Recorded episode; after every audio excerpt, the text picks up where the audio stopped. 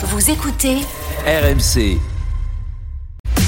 RMC, Manu Conso. Si on se dispute, c'est parce qu'on s'aime très fort. Avec Manu. Absolument. Et on est toujours aussi Mais heureux oui. de se retrouver le matin pour parler conso, pouvoir d'achat. Tiens, Manu, la justice va se prononcer le 28 décembre sur la liquidation de l'enseigne Habitat. Potentiellement, bah, des milliers de clients vont se retrouver lésés. Oui, parce que Habitat est déjà en redressement euh, judiciaire. Euh, la chaîne de 25 magasins, 450 employés spécialisés dans la vente de meubles et d'accessoires de décoration design sera fixée sur son sort dans une semaine. Et euh, le scénario le plus probable, c'est celui de la liquidation, avec le risque effectivement que certains clients ayant passé commande récemment ne reçoivent pas leurs achats. Plusieurs milliers de clients sont concernés. Ils auraient versé 8 millions d'euros pour payer tout ou partie de leurs achats. Alors c'est vrai que ce sont des pratiques euh, euh, qu'on connaît un peu malheureusement, hein, des entreprises qui sont au bord de la faillite mais qui continuent à engranger les commandes Ouais.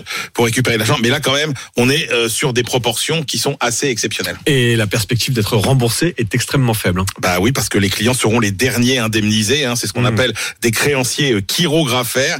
Donc ils passeront après les salariés, après les créanciers publics comme le fisc ou après les créanciers privés. Oui, d'accord. On Comme- paye les salariés, on paye les impôts, on paye tout le monde avant les clients. Et euh, bon, les clients, il faut quand même qu'ils se signalent hein, sur un site dédié pour remplir un formulaire, envoyer leur RIB et des preuves de paiement à Habitat pour se signaler comme créancier. Juste, on peut répéter le mot que je viens d'apprendre? Les créanciers, comment? Chirographaire. Quand vous Chirographaire. recevez une lettre comme ça, en général, c'est mauvais signe. D'accord. Parce que ça veut dire que vous passerez après tout le monde et qu'en général, les caisses seront vides au moment où il faudra vous rembourser. Mais j'ai appris ce nouveau mot, chirographaire. Et bah, un petit cadeau pour tous ceux qui vont jouer au Scrabble en famille pendant les fêtes. Vous aurez chirographaire.